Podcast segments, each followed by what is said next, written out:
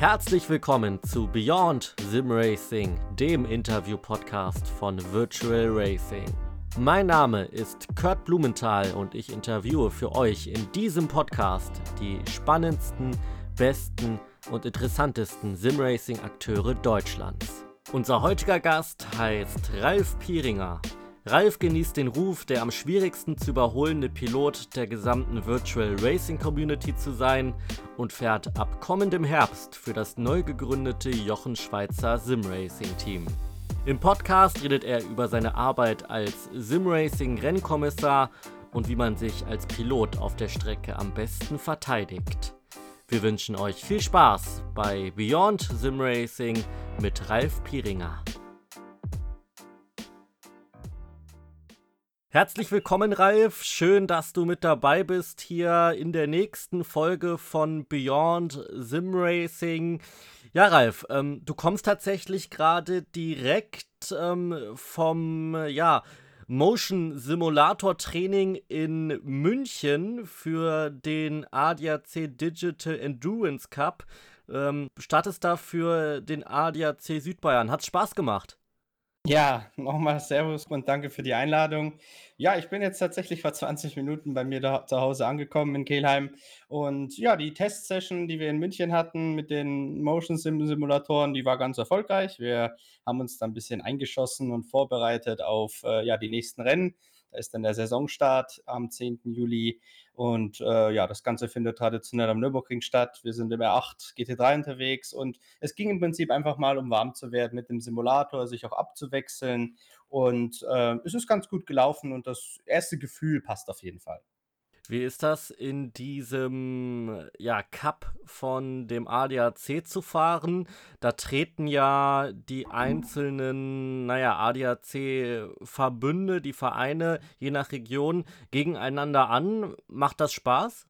Ja, es war tatsächlich, äh, relativ unerhofft und, äh, ich wusste vor, ja, 'nem Monat noch nicht davon, dass ich da mit dabei sein kann. Das, äh, hat sich ganz spaßig ergeben durch einen Kontakt, den ich, ähm, ja, mit einem Casting mit dazu gewonnen habe. Der hat gemeint: „Hey, du bist aus Bayern, äh, du kannst fahren, möchtest du mitfahren?“ Und ich sagte dann: „Ja, klar.“ Ähm, die Cups generell oder den den Cup an sich habe ich, äh, letztes Jahr so ein bisschen mitbegleitet oder als Zuschauer mitbegleitet, als der am Nürburgring dann stattfand, an der Nordschleife. Das dürfte das Finale gewesen sein. Im letzten Herbst war ich auch in der E-Sports Lounge und habe damit zugeschaut. Und das hat auf jeden Fall Interesse geweckt, weil es äh, schön aufbereitet ist, weil es viele Teams aus den verschiedenen Standorten dann dementsprechend gibt.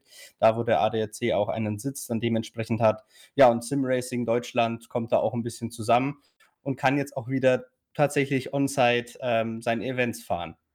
Ja, also wir sind sehr gespannt, wo die Reise dorthin geht. Ähm, ja, da wünschen wir dir auf jeden Fall schon mal viel Spaß. Ähm, jetzt kommen wir aber von diesem, naja, Mini-Casting. Du hattest ja gerade erzählt, die haben dich äh, einfach gefragt, ob du Lust hast und dann war die Sache eigentlich schon fix. Äh, zu einem größeren Casting und zwar, es gibt Neuigkeiten, was ähm, ja deine Simracing-Karriere in Anführungszeichen angeht. Ähm, und zwar darfst du ähm, tatsächlich ab Herbst für das Jochen Schweizer Simracing-Team starten. Das ist, naja, ein, ein neues Simracing-Team, was wahrscheinlich auch relativ viel Erfolge feiern möchte. Du bist dabei. Ähm, erzähl doch mal, wie bist du da reingekommen? Wie war das Casting? Wir haben ja schon ein bisschen was in der letzten Folge mit Lukas Müller erfahren zum Thema. Wie war das für dich bei Jochen Schweizer? Ja, das war eine mega Sache und ich hätte damit nie gerechnet.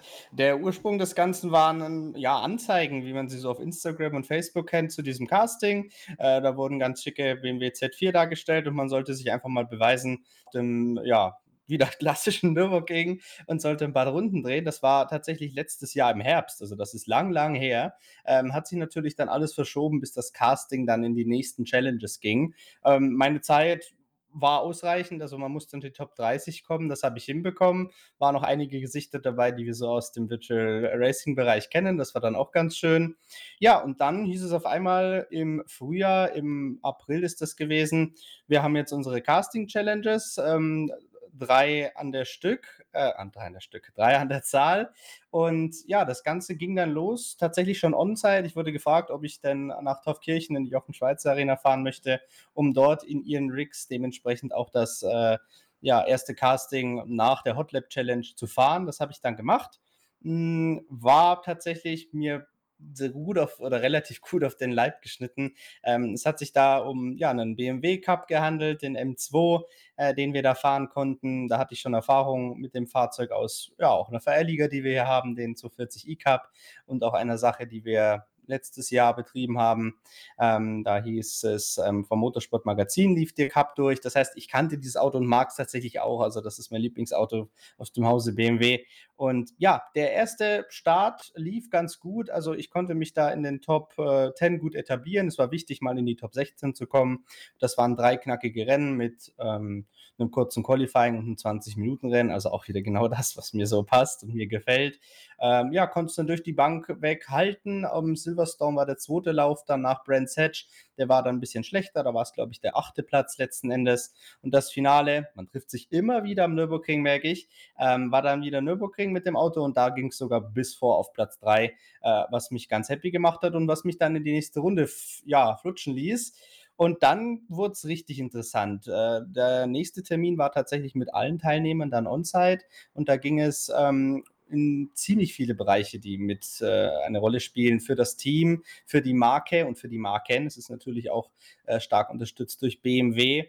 Und ähm, wir waren damit im Prinzip äh, damit beschäftigt, äh, uns generell mit Fahrzeug-Setups zu beschäftigen. Also wir haben ein Fahrzeug bekommen, was schlecht eingestellt war, sollten dieses fahren, ähm, sollten dieses im Nachhinein umstellen, äh, also im Prinzip dokumentieren, was am Setup gemacht wurde und natürlich auch seine Zeit äh, sollte man damit steigern. Zwischendurch gab es einen Stresstest, auch interessant. Wir wurden dann im Prinzip von ja, einem ziemlich prominenten äh, Coach und äh, jemand, der da mitgemacht hat, der hat das mitmoderiert. Martin Tomczyk sollte jedem Begriff sein. Das war auch eine super Erfahrung. Der hat uns da tatsächlich wie ein Renningenieur ständig auf der Strecke gefragt. Äh, Reifendruck vorne links, wie ist deine Öltemperatur, Fragen zur Strecke. Also man wurde da schon gefordert und ähm, dieses Casting war, wie ich finde, sehr, sehr umfangreich. Ähm, die Krönung war im Prinzip tatsächlich ein Interview mit ähm, ja, einem BMW M-Manager und Ingenieur, äh, mit dem Rudi Dittrich. Das war auch interessant. Der nimmt jetzt ja auch eine Rolle äh, im großen Verbund des Sim-Racings bei BMW ein. Und ja, die Fragen, die waren auch knallhart. Da musste man wirklich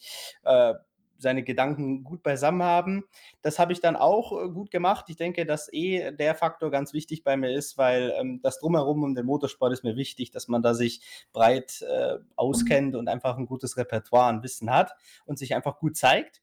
Das war dann auch wieder super. Und ja, wie es äh, Jochen Schweizer so wollte, ging es dann in die nächste Challenge. Und ja, das war tatsächlich das Highlight. Das war die Driving Experience in Maisach. Da durften wir mit verschiedenen Fahrzeugen bis hin zum neuen M3 Competition, war auch eine mega Sache, auf der Strecke fahren, durften uns da beweisen. Da konnte ich tatsächlich auch nach Anfangsschwierigkeiten im Mini ähm, ziemlich gut glänzen. Und ja, das grande Finale stand dann vor der Tür. Dann waren es nur noch sechs Leute und vier davon schafften es ins Team. Im Finale war es tatsächlich eher gemischt. Wir haben viele Team- und Koordinationsaufgaben gemacht im Kletterpark, ähm, verschiedene Challenges draußen dann auch erlebt. Äh, die Krönung war eine Virtual Reality ähm, ja, Challenge, die wir in der Raumstation erledigt haben. Und da ging es auch um Kommunikation, wie hilft, wer führt das Team, ähm, wer kann zuhören. Ja, und letzten Endes hat es dann geklappt. Wie gesagt, ich hätte damit die gerechnet. Das war ein starkes Feld. Wie gesagt, auch viele Leute, die wir in Deutschland aus dem Sim Racing und auch hier bei Virtual Racing kennen. Letzten Endes hat es für mich äh, geklappt und ich bin mega happy und freue mich, dass es dann gen Herbst, sag ich mal, dann so richtig losgeht mit auch äh, ja, Renneinsätzen von uns dann in und um Deutschland. Mein lieber Mann, das hört sich wirklich nach einem straffen Programm an, was du da abspulen musstest. Was war denn die größte Herausforderung für dich? Also, es ist natürlich am Anfang selbst schon schwierig genug, in so 'ner Hot Lap Challenge, äh, zu liefern, weil man hat äh, wir hatten den BMW Z4, ähm, man ist da losgefahren, hatte, glaube ich, 'n 20-Minuten-Slot und, ähm, ja, es ist wichtig, da einfach mit dem Auto auch warm zu werden. Klar, ich kannte es, wir sind ja auch schon 2018 24-Stunden-Rennen damit gefahren, das war irgendwo bekannt, aber dann lange Zeit auch nicht mehr angerührt. Da schon die Zeit unter allen, und das waren circa 600 Teilnehmer, zu setzen, die auch passt, ist schon schwierig genug. Das ist für mich immer so ein bisschen eine kleine Achillesferse, so ein Qualifying, so kurz die eine Runde, das ist nicht so leicht. Ähm, das würde ich tatsächlich relativ weit oben sehen. Und was auf jeden Fall auch noch sehr wichtig und entscheidend war, war im Prinzip die äh, gesamte Casting-Zeitraum einfach beständig ein hohes Niveau zu zeigen, äh, ehrlich zu sein und einfach, ähm, ja, dem Markenfit auch zu entsprechen. Ja, ich sag mal so, Jochen Schweizer, ähm, wer die Firma oder auch Jochen Schweizer direkt kennt, äh, der weiß, das ist jetzt nicht nur so einfach eine Firma, sondern da steckt Spirit dahinter. Die begeistern sich für die Erlebnisse, für das Machen, für das Tun. Äh, BMW dahinter natürlich auch als, ja, sehr sportliche Marke und moderne Marke auch, ähm, wie sie sich aufstellen, jetzt auch, auch im ähm, virtuellen Motorsport, was ich ziemlich gut finde. Ähm, es war ganz wichtig, einfach immer da zu sein, keine äh, ganz zu starken ähm, Downs zu haben, sondern immer eher äh, oben mitzuschwimmen. Und das hat am Ende, glaube ich, für mich auch gereicht ähm, und hat ja dazu gebracht, dass ich jetzt Teil des Teams sein kann.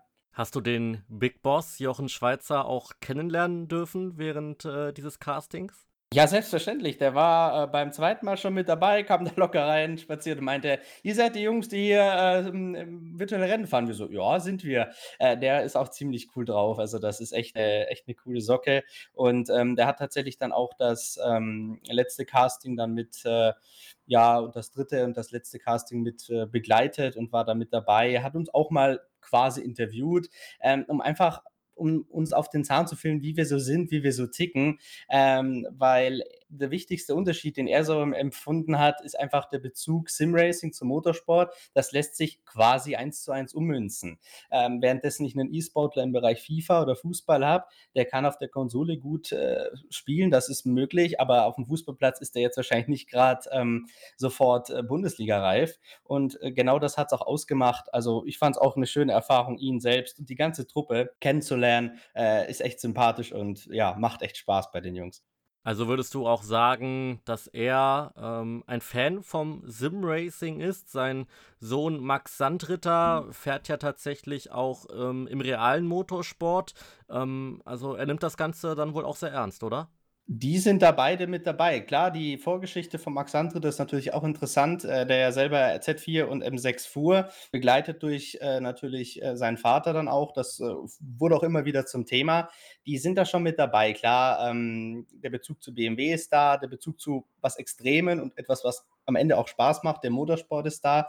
Ähm, die nehmen das ernst und und die leben das. Man sieht einfach, dass dafür Interesse da ist. Der Max selber ist ja auch äh, mit Teammitglied quasi, also auch Fahrer, sozusagen ein Kollege von mir, wenn man so sagen darf. Und ähm, ja, das ist äh, ne, ein rundes Ding. Also man interessiert sich da von vorne bis hinten für uns und für das Thema Sim Racing. Jetzt geht's ja dann bald auch intensiver los mit dem richtigen Sim-Racing-Alltag im Team. Was erwartest du dir? Was meinst du, gibt das am Ende? Und ähm, auf was für einem Niveau wird das Team dann wahrscheinlich äh, Rennen fahren? Ganz, ganz oben? Ja, ich sag mal so, die Erwartungshaltung vor allem für die ersten Einsätze, die sind dann im Prinzip erstmal sich zeigen, zeigen, wer man ist und dass man dabei ist. Das wichtig ist, ist eh schon relativ viel mediale Aufmerksamkeit aufs Team gezogen worden durch die Videos, die es dazu zu den Challenges gab und jetzt auch eben im Nachhinein verschiedene Artikel, die es dazu gab. War ganz lustig, mal mich in einem E-Sport-Artikel zu sehen. Also hätte ich mir auch nicht geglaubt, dass das mal passiert. Ähm, wenn wir einsteigen, wird es wichtig sein, eben natürlich natürlich auf die Erfahrung, die wir haben, mal zu setzen. Und das ist nicht ohne. Ich meine, ich mache das Ganze ja schon seit 2014, 15 und meine anderen Kollegen sind da auch schon länger mit dabei. Nicht äh, zuletzt auch äh, aus Virtual Racing. Da hat sich auch äh, natürlich was zusammengefunden. Es sind ja insgesamt drei Leute, die aus unserer Community jetzt sind, die das Team bilden. Ähm, ich sag mal so, wir peilen jetzt nicht fürs erste Rennen einen Gesamtsieg an und danach, äh, dass wir da überall immer alles abräumen, aber man muss einfach sehen, wo man sich etabliert, was man machen kann und äh, natürlich ist ja der maximale Erfolg äh, das Ziel, aber ich würde einfach sagen, für den Anfang ist erstmal das Reinkommen, das Ankommen und das sich zeigen wichtiger als äh, ein erster Platz in Dauerschleife dann. Wir sind sehr gespannt, wo die Reise dorthin geht und wünschen dir natürlich auch alles Gute dafür. Wir gucken jetzt aber erstmal noch mal ein bisschen in die Vergangenheit. Ähm, ich würde gern in diese Kerbe schlagen zu Beginn. Du bist ja eigentlich deine gesamte Simracing-Karriere mit so einem engeren Kreis immer unterwegs gewesen. Ähm, wie würdest du das beschreiben? Ich finde das persönlich schon was Besonderes, äh, weil ich kenne das eigentlich nur so, dass man vielleicht hier und da mit einer Person dann eine Meisterschaft bestreitet, vielleicht auch zwei, drei Meisterschaften, aber irgendwann trennen sich meistens die Wege. Du bist immer mit denselben Kollegen meistens unterwegs. Das wird sich jetzt natürlich ein bisschen ändern, wenn du dann ähm, bei Jochen Schweizer im Team beginnst. Ähm, erzähl doch mal, wie sich das bei dir entwickelt hat. Ja, das ist tatsächlich eine interessante Geschichte und, ähm, mitunter finde ich auch quasi einzigartig. Ähm, es hat angefangen mit, ähm, tatsächlich einem Kollegen, der, ähm, mit dem ich, äh, auch übers normale Gran Turismo 5 Spiel war das. Das sind Zeiten, wenn ich daran zurückdenke, am Controller da bis 4 Uhr nachts, äh, Nordschleife gefahren. Ähm, damit hat's angefangen. Wir sind irgendwann mal übergeschwappt zu Race Room und am Anfang sogar noch A-Factor. Sogar Race to 7 war da mit dabei, GT Legends. Also, da waren wirklich alte historische Spiele fast schon mit dabei. Ähm, sind dann zu Race Room rüber, als vor allem die DTM Experience rauskam. Das war so der Meilenstein und der hat uns beiden das eröffnet. Wir haben uns ähm, Lenkräder geholt, damals das G27 und sind da einfach ein bisschen rumgefahren in den normalen Public Servern. Irgendwann kam dann eine Meisterschaft mit dazu, die bin ich auch mit, mit meinem langjährigen Kumpel eben gefahren. Ähm, und ja, der Schritt ging dann dazu, dass so E-Sports-Meisterschaften mitkamen. Da war ich mehr oder minder Einzelkämpfer, wobei ich auch damals schon ein Forum bzw. ein Team fand, wo wir beide dann mit dabei waren. Gibt es jetzt schon nicht mehr, hat sich mittlerweile auf, aufgelöst. Ja, und dann kam so eine Zeit, ähm, ich habe die VR entdeckt. Ähm, da war mein damaliger Kollege da nicht mehr mit dabei. Der hat sich dann ein bisschen in Richtung, äh, ja, echtes Rennauto oder ja, privates Rennauto entwickelt. Äh, ja, und als das dann losging bei VR, ähm, ja, war ich mit Einzelkämpfer. Ja, mein Team kein besonderer Name, hieß Rapi Racing, das sind meine Initialen. Den Michael Rechel hatte ich damals als Teamkollegen gefunden. Und ja, durch diese einzelnen Personen, mit dem Michael angefangen, kam irgendwann mal der Tim dazu. Die haben sich zusammen mal getroffen. Mit dem Tim kam Vincent dazu, ganz klar. Ähm, und danach hat so seinen Lauf genommen. Wir waren dann eine kleine Clique aus unseren drei, vier Leuten, haben uns immer wieder noch ein, zwei mit dazugeholt. Natürlich äh, der Vater von Vincent und Tim, in dem Fall Jarschel, damit alle wissen, wer gemeint ist. Der Volker noch mit im Bunde. Die haben von der abgefahrenen Community damals ein paar Leute mitgenommen. Äh, Lukas Hirz stammt daher, die beiden Frommelt-Brüder kommen daher. Und das ist unser Kern. Und den gibt es seit eigentlich, ja, 2016, 17, den gibt es schon ziemlich lange. Und alles, was wir bisher durchgemacht haben, haben wir zusammen gemacht. Wir haben zusammen unsere Zeit bei äh, ja, Impact verbracht. Wir haben zusammen unsere Zeit bei Euronix Gaming verbracht, ähm, die jetzt dann diesen Frühjahr endete. Und für uns ist es immer wichtig, wir sind wir. Wir sind unser Kern. Wir haben natürlich Leute mit dazu gefunden. Ja, also es ist jetzt nicht so, dass wir bei drei Leuten bleiben und keiner kommt dazu. Aber wenn sich Leute dazu finden, die so ticken wie wir, dann sind die gern äh, mit dabei gewesen und wir konnten unser Team, waren mal sechs, sieben Leute tatsächlich dann auch, immer vergrößern. Ja, jetzt ist so ein Punkt äh, gekommen, bei dem es sich ein bisschen aufsplittet, wobei ich auf freundschaftlicher Basis her alle, die da mit dabei waren, immer noch äh, bei mir habe und natürlich um mich habe. Also man äh, spricht sich wöchentlich, äh, trifft sich, ich sag mal so, wöchentlich nicht, aber ich sag mal quartalsmäßig auf jeden Fall. Und das bleibt dennoch, auch wenn ich jetzt ein anderes Team habe. Weil für uns war immer das Wichtigste, wir brauchen uns, wir funktionieren nur zusammen, man organisiert sich. Der eine war eher fürs äh, Setup, der andere war für Social Media. Wir haben überall so unsere Kanäle gehabt. Jeder konnte was anderes ein bisschen besser und so haben wir zusammen funktioniert. Und das ist egal, ob da ähm, davor der Name BMW steht, ob das Impact Racing ist oder Ronix Gaming. Wir waren immer wir und sind wir. Äh, die Zeit möchte ich auf keinen Fall missen. Aber es geht jetzt natürlich weiter in sportlicher Sicht jetzt für mich bei Jochen Schweizer und für die Jungs die haben ja auch was gefunden. Die sind jetzt dann bei GetQ unterwegs und äh, das wird auch eine ganz spannende Sache. Auf die kommt auch viel zu. Also ihr wart ein eingeschworener Kern die ganze Zeit, äh, auf und neben der Strecke. Und wichtig war natürlich auch immer für euch, wenn ihr als Team starten wollt und das auch relativ erfolgreich machen wollt, braucht ihr einen Titelsponsor. Da würde ich jetzt gern als nächstes mit dir drüber reden. Wie läuft denn als Simracing-Team oder als ja, Gruppe so, so, so eine Sponsorensuche? Ähm, ist das ähnlich wie im richtigen Motorsport bei einem richtigen Unternehmen oder wie wird da der Kontakt hergestellt? Ja, das ist 'ne schwierige Sache, wobei man da auch auf 2 verschiedene Art und Weisen rangehen kann. So 'ne Gruppe, wie wir es jetzt waren, wir können uns zusammensuchen, nennen uns, äh, ABZ, äh, Racing und sind dabei, machen 'ne Social-Media-Seite, einer entwirft 'n Skin und wir tragen uns in der Serie ein. So, das ist gemacht. Ähm, wir können dazu posten, wenn einer Grafiken kann, schaut das schon ganz fein aus. Das Problem ist nur, 'ne Reichweite, die man damit halt versucht zu generieren, ist ganz schwierig, wenn man keinen Namen dahinter hat, wenn man nichts hat, was man kennt. Klar, es gibt 'n paar Teams, die haben sich so auch durch, äh, ich sage mal, eher spaßigere Namen, ähm, trotzdem einen Namen tatsächlich gemacht und die kennt man jetzt unter dem unter dem Begriff. Ähm, das gibt es auch, aber fürs große Ganze, für Reichweite, das ist 'n wichtiges Thema, medial, in den Foren, in den in den Communities, man man braucht was auf ja, mit dem man sich, äh, einkleiden kann, mit dem man sich zeigen kann. Und ja, diese Suche nach so Sponsoren oder gar Teams, ähm, wie es bei uns war, ist relativ schwierig. Es ist gut, wenn einer mal Beziehungen hat oder vielleicht durch so 'ne Meisterschaft jemanden kennt, ähm, der da mit dabei war, dann ist es leichter, klar. Oder vielleicht der im Background eben aus dem Motorsport oder aus dem Kartsport hat. Für den ist es einfach. Für jemanden, der komplett sich so reinstürzt ins Blaue, ist es schwierig. Wir haben natürlich mit der Zeit Erfolge gesammelt, also 24-Stunden-Rennen gewonnen, im Bereich VR im Prinzip fast jede Meisterschaft, also vom GT3 in verschiedenen Simulationen über den, äh, DTM. In der VRTM hatten wir mal 4 Meister äh, mit dabei, ähm, im AC das Gleiche.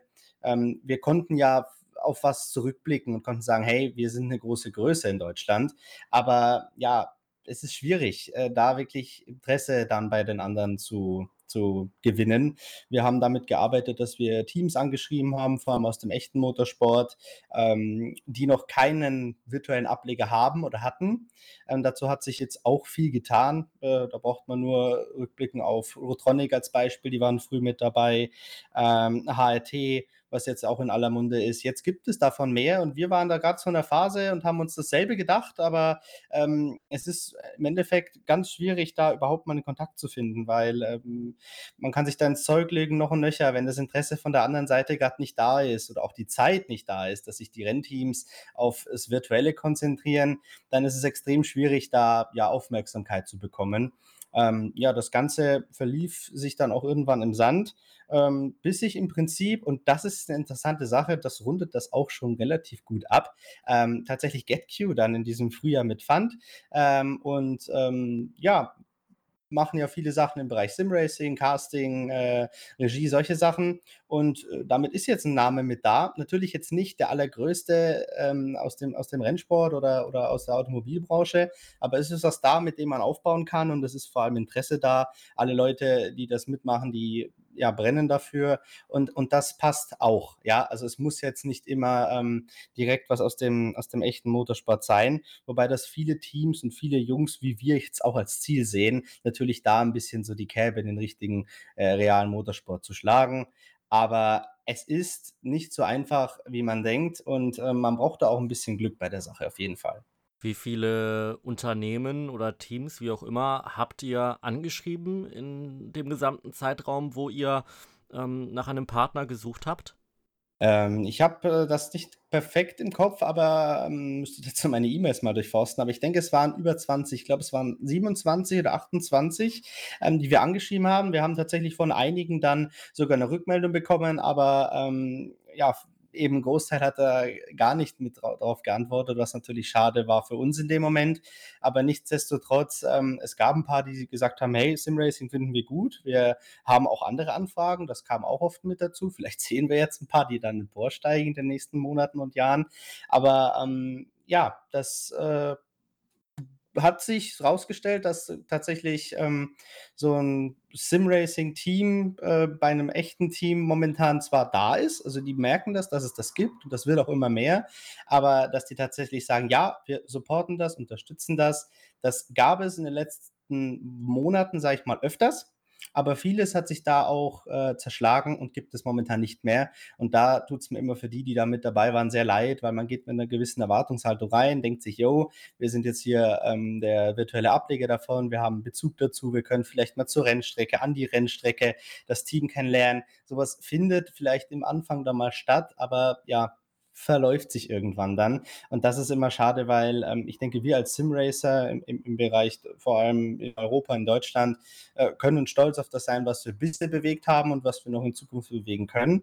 Und ähm, es wird nicht mehr lange dauern, da wird unser Bereich noch wichtiger werden und noch mehr Aufmerksamkeit bekommen, als es jetzt tut. Du sagst tatsächlich über 20 bis 25 Unternehmen, die ihr da angeschrieben habt. Ist das denn immer auf viel Verständnis gestoßen? Hattet ihr das Gefühl, ihr werdet immer respektiert oder gab es auch mal schlechte Erfahrungen? Also da, wo wir Rückmeldung bekommen haben, da war es auf jeden Fall ernst gemeint und ähm, freundlicher, schöner Kontakt. Nicht allzu umfangreich, weil wäre der umfangreicher gewesen, dann hätte sich da bestimmt auch was draus ergeben. Aber ich würde jetzt sagen, die, die sich gemeldet haben, auf jeden Fall, äh, begegnet man sich da auf einem gewissen Niveau. Von denen, denen nichts kam, natürlich, man weiß nicht, was dahinter steht, ja. Also, wenn die gerade mitten in ihrer Planung für eine neue Serie sind oder es gibt oft Rennteams, denen geht es finanziell vielleicht nicht so optimal, dann werden die jetzt nicht als Fokus setzen und äh, so einer kleinen Gruppe da äh, mit antworten. Da muss man das auch ein bisschen verstehen. Deswegen würde ich sagen, äh, dass das jetzt nicht respektlos war, dass man sich gar nicht meldet. So ist es halt manchmal. Es ist kein Muss, dass sich so einer meldet. Aber wie gesagt, die, die sich gemeldet haben, das war, wenn, wenn auch kurz, aber das war eine trotzdem positive Kommunikation. Du musst da jetzt natürlich nicht zu sehr ins Detail gehen, aber gibt es dann da auch echte Verträge ähm, und werden Leistungen in Form von Gelder oder Simulatoren oder äh, was auch immer dann teilweise auch an Leistungen gemessen, sozusagen Boni? Hm, ich denke, dass das ähm, bei Teams, die es jetzt schon ein bisschen länger gibt, äh, tatsächlich der Fall ist. Also, dass man dahergeht und sich bei Preisgeldern ja, das Ganze entweder, äh, als Team sammelt, dann aufteilt oder dass man sagt: „Okay, ähm, man hat jetzt einen großen Pot mal gewonnen, davon gehen aber ein paar Prozent ans Team.“ Ich denke, das gibt es. Ähm, ich kann mir auch vorstellen, dass solche, ähm, ja, Zusammenarbeit äh, zwischen einem Fahrer oder, oder zwischen Fahrern und so einem echten Team auch oft äh, darin endet, dass man einfach mal den Bezug an der Rennstrecke oder den Kontakt an der Rennstrecke findet, dass man da eingeladen wird, äh, dass man vielleicht spezielle Events mitmacht. Das ist im Prinzip jetzt nicht wirklich äh, Geld oder Gehalt, das man bekommt, aber trotzdem etwas, was für einen zählbar ist.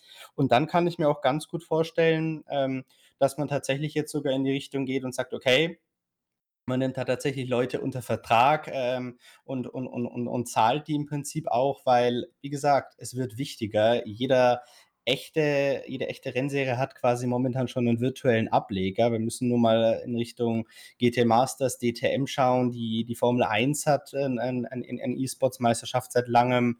Ähm, bei den GT-Rennen, wo oft oft, äh, große Sponsoren mit dabei sind, gibt es immer einen virtuellen Ableger. Das heißt, das ist nach und nach sich am Entwickeln und im Kommen. Und, ähm, ich glaube, wir kommen da gar nicht mehr drum rum, dass sich die besten oder ziemlich gute Leute dann tatsächlich auch ja, das Ganze so als Job oder Nebenjob machen können. Ich kann mir das gut vorstellen.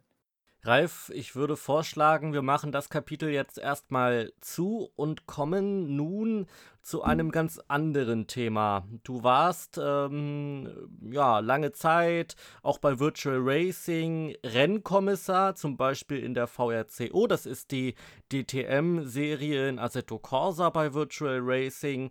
Ähm, und da hast du, wie gesagt, relativ viel gemacht ähm, auf der organisatorischen Ebene, vor allem dann auch als ähm, ja, Rennkommissar.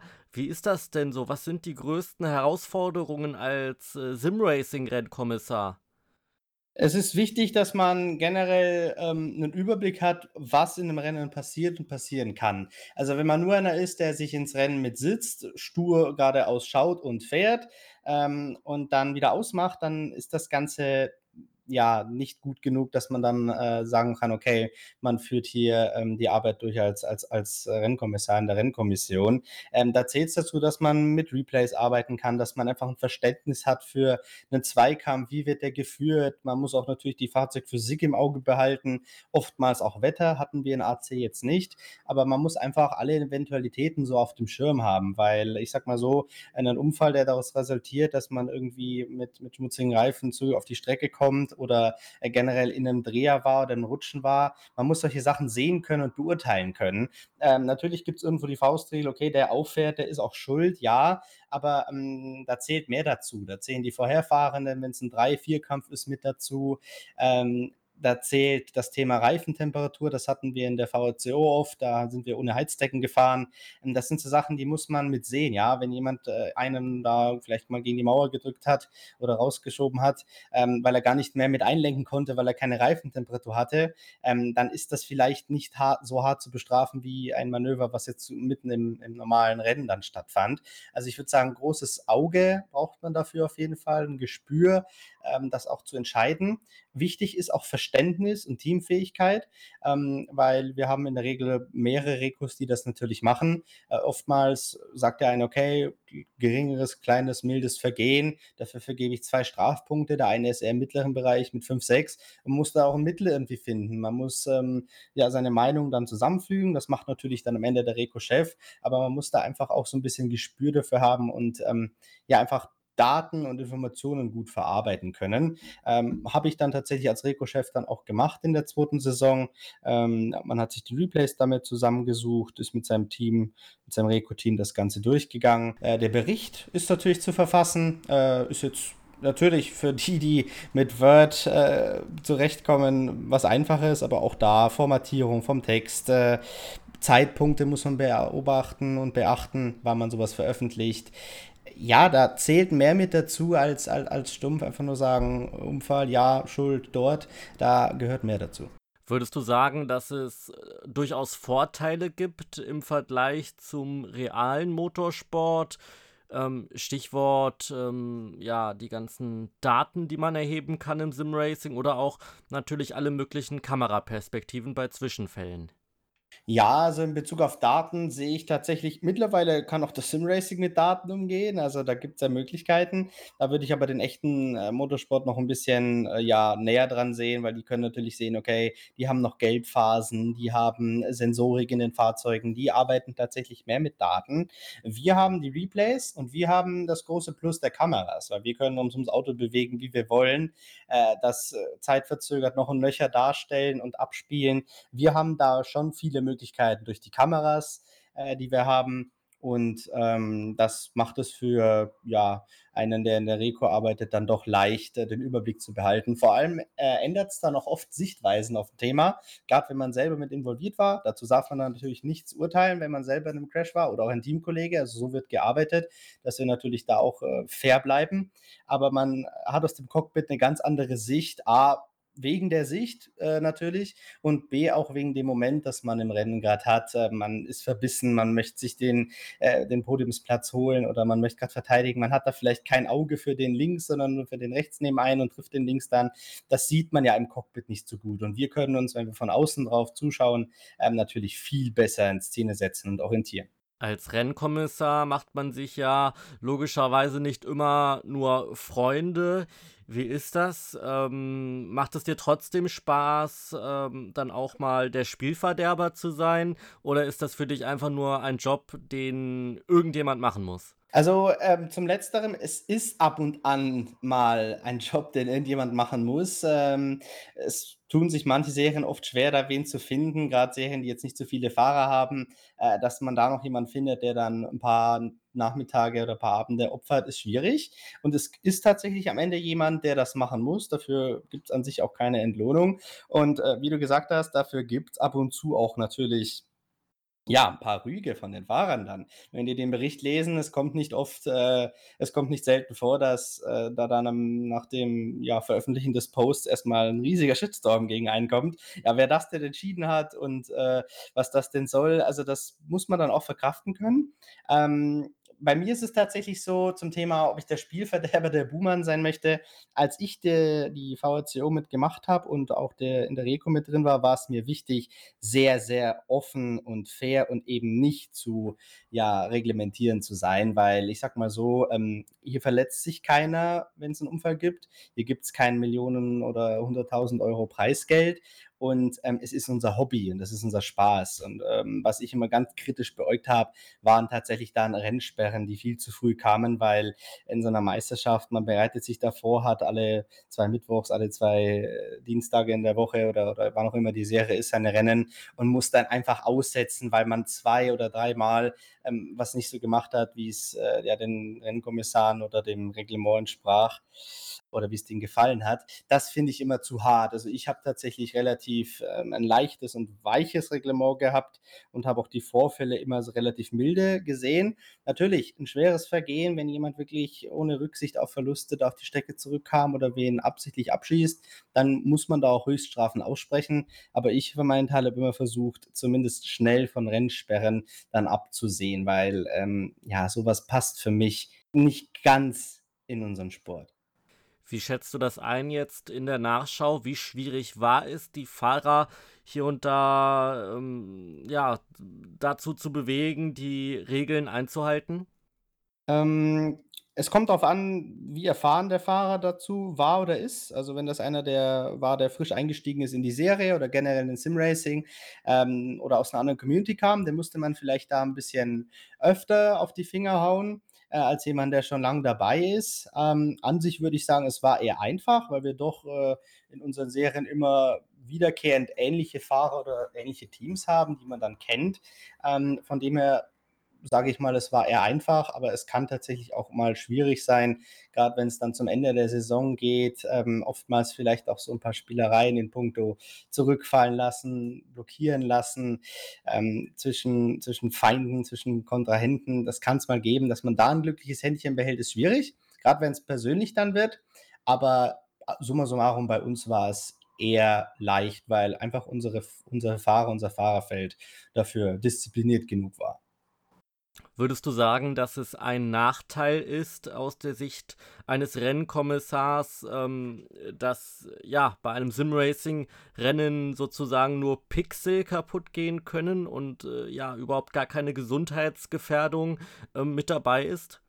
Also es ist gut, dass die Gesundheit dadurch nicht gefährdet wird. Es gab tatsächlich ja mal Fälle, da wurde sie tatsächlich durch gefährdet. Ähm, Fahrer von einem Direct Drive äh, werden das äh, wissen oder werden davon ein Liedchen singen können. Wenn man da mal einen Schlag äh, gegen das Lenkrad bekommt, dann tut das weh und kann tatsächlich auch zu Verletzungen führen. Ähm, an sich ist es natürlich für uns ein positiver Effekt, dass sich in der Regel niemand wehtut.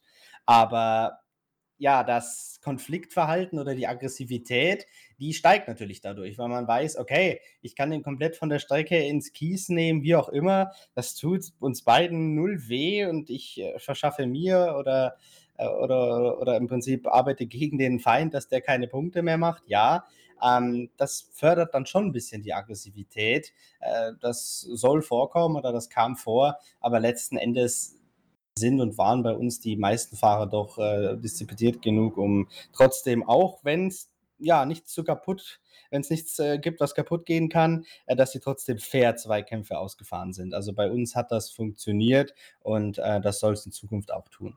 Auch hier würde ich jetzt sagen, machen wir das Kapitel zu und dann würde ich gern noch mal mit dir zu einem Thema kommen, was bei dir auch genauso wie das äh, Jochen Schweizer Simracing Team Thema noch relativ frisch ist.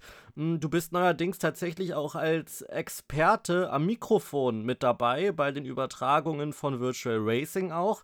Ähm, also da haben wir ja auch schon ordentlich jetzt was gemacht mit Sebastian Gerhardt. Äh, gerne auch da nochmal reinhören in die vorletzte Folge. Aber Sebastian ist ja, ähm, ja sozusagen der primäre Kommentator. Du bist eher der Experte dann in diesen Situationen. Ähm, erzähl doch mal, wie bist du dazu gekommen, da als Experte mitzukommentieren? Ja, schön, wie du das ausdrückst. Äh, als Experte, der Expertenrolle, ähm, das sehe ich tatsächlich auch ähnlich, weil mir natürlich die Ausbildung und die Erfahrung zu einem richtigen Kommentator, wie es der Sebastian zum Beispiel ist, fehlt. Und ich mache das tatsächlich sehr gerne, ähm, so als ähm, Co-Kommentator, dann mit dem Sebastian, mit dem Heiko. Wir haben zum Beispiel auch schon mal zusammen kommentiert bei den 24 Stunden.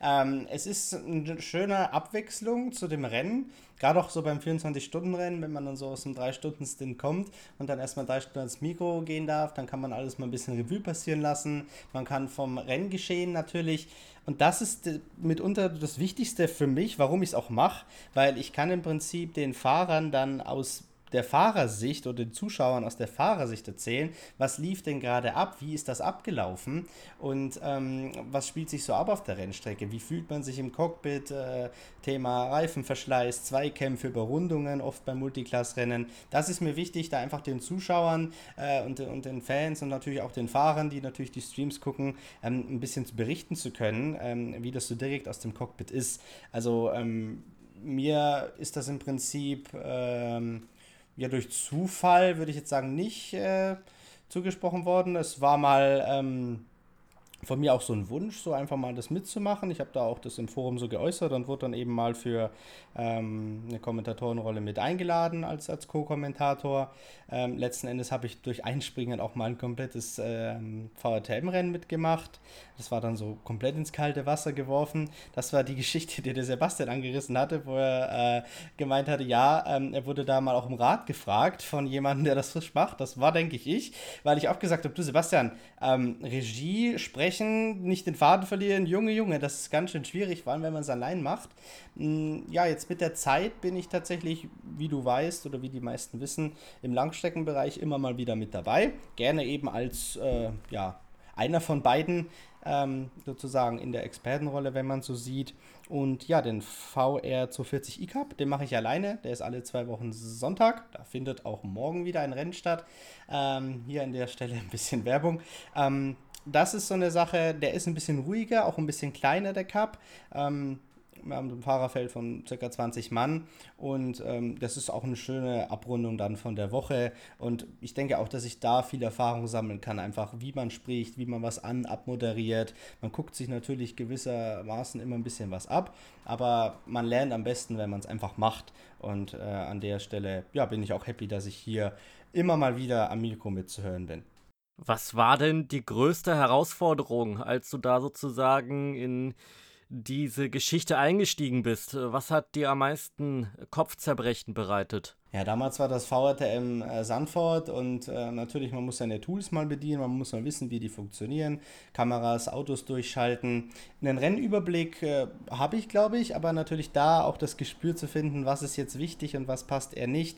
Kameraeinstellungen finden, zum Beispiel für den Start, wie man da den Fokus nimmt, wie weit man reinzoomt oder nicht. Ähm, und am Ende einfach die Kombination ähm, vom Reden her sich natürlich nicht zu wiederholen. Ähm, und auch gezielt da mal mit Stimme zu arbeiten, ja, lauter, leiser, höher, tiefer, ähm, dass man einfach auch äh, die Zuschauer mit unterhalten kann. Das hat der Sebastian auch äh, ziemlich gut ausgeführt. Ähm, natürlich, es war bei mir wirklich un unerwartet und wurde da ins kalte Wasser geworfen fürs erste Mal. Jetzt fühlt es sich schon runder an, aber so die gewisse Schwierigkeiten beim tatsächlich Szenen finden und, und äh, ja, die Regie führen, gleichzeitig sprechen. Man muss sich da gut koordinieren können. Ralf, wir kommen tatsächlich langsam aber sicher auf die Zielgerade. Und natürlich gibt es auch heute wieder unsere Rubrik, das Beyond Simracing Boxengeflüster. Ähm, es gibt Stimmen innerhalb der Virtual Racing Community, die behaupten, dass du angeblich der schwierigst, am schwierigsten zu überholende Pilot ähm, der gesamten Community wärst. Ähm, hier und da fällt sogar der Spitzname Jano Tulli. Was ist dein Erfolgsgeheimnis im Zweikampf? Ja, also das ist so eine Geschichte, da muss ich immer wieder schmunzeln. Und äh, tatsächlich ist das was, was mir auch Spaß macht. Also das Zweikämpfe ausfahren, das ähm, sich vorne halten, tatsächlich öfter dann auch einfach vorne zu verteidigen, äh, liegt mir tatsächlich ganz gut. Woher das kommt, ist, glaube ich, tatsächlich der Sport oder die Rennserien, in denen ich anfangs unterwegs war und die einfach meine Leidenschaft sind, und zwar die DTM. Ähm, da ist äh, ist immer sehr wichtig gewesen, natürlich sich gut zu positionieren und gut durchs Feld zu arbeiten. Und ähm, ja, da habe ich ziemlich viel Erfahrung mit über Race Room, jetzt dann noch in AC eben dann. Ähm, wie man jetzt entwickeln kann, sich gut zu verteidigen, das kommt, glaube ich, mit vielem, vielem Fahren. Viel, viel Fahren ähm, in höheren Ligen und gegen stärkere Fahrer ist ganz wichtig. Aber auch einfach mal die, in Anführungszeichen, Schwächeren zu kennen und einfach so ein bisschen die Taktiken zu durchschauen. Ja, also man muss sehen, ähm, sich positionieren zum Beispiel für eine Kurve ist immer ganz wichtig. Bremspunkt, äh, dass man den gezielt auch mal ein bisschen später setzen kann, sind, sind Faktoren, die da sehr viel ähm, ausmachen. Und äh, generell einfach, ja, hart bleiben, einfach nicht nachlassen, sich nicht weich machen lassen durch äh, eine Lichthupe oder durch einen Spurwechsel, sondern einfach seinen Stiefel durchfahren, ähm, auch wenn und das widerfährt mir leider oft, ich ein bisschen langsamer vorne bin, sich trotzdem ja so breit wie möglich zu machen und ähm, ja das Bestmögliche für sich und für sein Team einzufahren. Und ähm, ja, mir fehlen jetzt momentan tatsächlich so ein bisschen die, die Rennen dafür, weil ähm, neben der Langstreckenserie, die wir oder die ich momentan mache, ist es an sich momentan nur noch so ein kleiner Cup, den wir fahren. Natürlich kommt jetzt das neue äh, ADAC-Thema dazu mit dem Endurance Cup, wobei Langstrecke verteidigen, das passt oft nicht so direkt zusammen als wie in einem kurzen, knackigen Sprintrennen. Aber auch da kann man es machen. Ähm, ja, letzten Endes äh, Zweikämpfe fahren im Rennen, Spaß dabei haben, bestmögliches Ergebnis ausfahren. Ähm, das ist mir wichtig und ja, dazu gehört oftmals dazu, dass ich mich eben gegen alle meine Kontrahenten so hart wie möglich erwehre. Wie sind denn die Reaktionen der anderen Piloten, wenn es wirklich mal ja eine richtig harte Aktion auch von dir gibt beim Verteidigen? Das musst du die anderen Piloten, glaube ich, fragen. Wenn ich jetzt da sage, äh, äh, ja, also ich kenne tatsächlich ein paar Stimmen, die ähm, sagen, dass das manchmal ein bisschen zu weit geht. Ähm, würde ich jetzt nicht unterschreiben, weil ja, weil es einfach so war, weil es einfach so ist. Ähm, tatsächlich gab es auch oftmals die Stimmen, ähm, die gesagt haben, hey, so wie du das gefahren bist und auch von Kommentatoren, das ist wirklich bemerkenswert, wie lang und wie gut das funktioniert. Das Verteidigen, da fällt mir immer wieder die VRCO ein in Mugello, als ich es gegen Flo Mark ein paar Runden lang im Zweikampf immer wieder ähm, ja, für mich entschied, äh, das war die erste Kurve, das Anbremsen, da, der Flo war deutlich schneller, aber er hat es einfach nicht um mir vorbeigeschafft. Er hat danach auch gesagt, jo, äh, ich habe nur noch dein Heck und deine, deine Außenspiegel im Kopf. Ich bin da einfach nicht vorbeigekommen und ähm, ich würde sagen, es ist gemischt. Natürlich äh, ärgern sich viele dann auch darüber, vor allem wenn sie in Anführungsstrichen aufgehalten werden und wurden. Aber ich denke, für den Zuschauer und für den richtigen Racer, der dann auch mit mir fährt, ähm, für den ist das trotzdem äh, meist interessant, weil so ein Zweikampf macht so ein Rennen aus. Ja, und äh, von dem her, ich denke, es ist ein Geben und Nehmen. Wer einstecken kann, der muss auch austeilen können. Und so ist es bei meinen Kontrahenten und mir genauso. Wie gehst du denn an die Sache heran?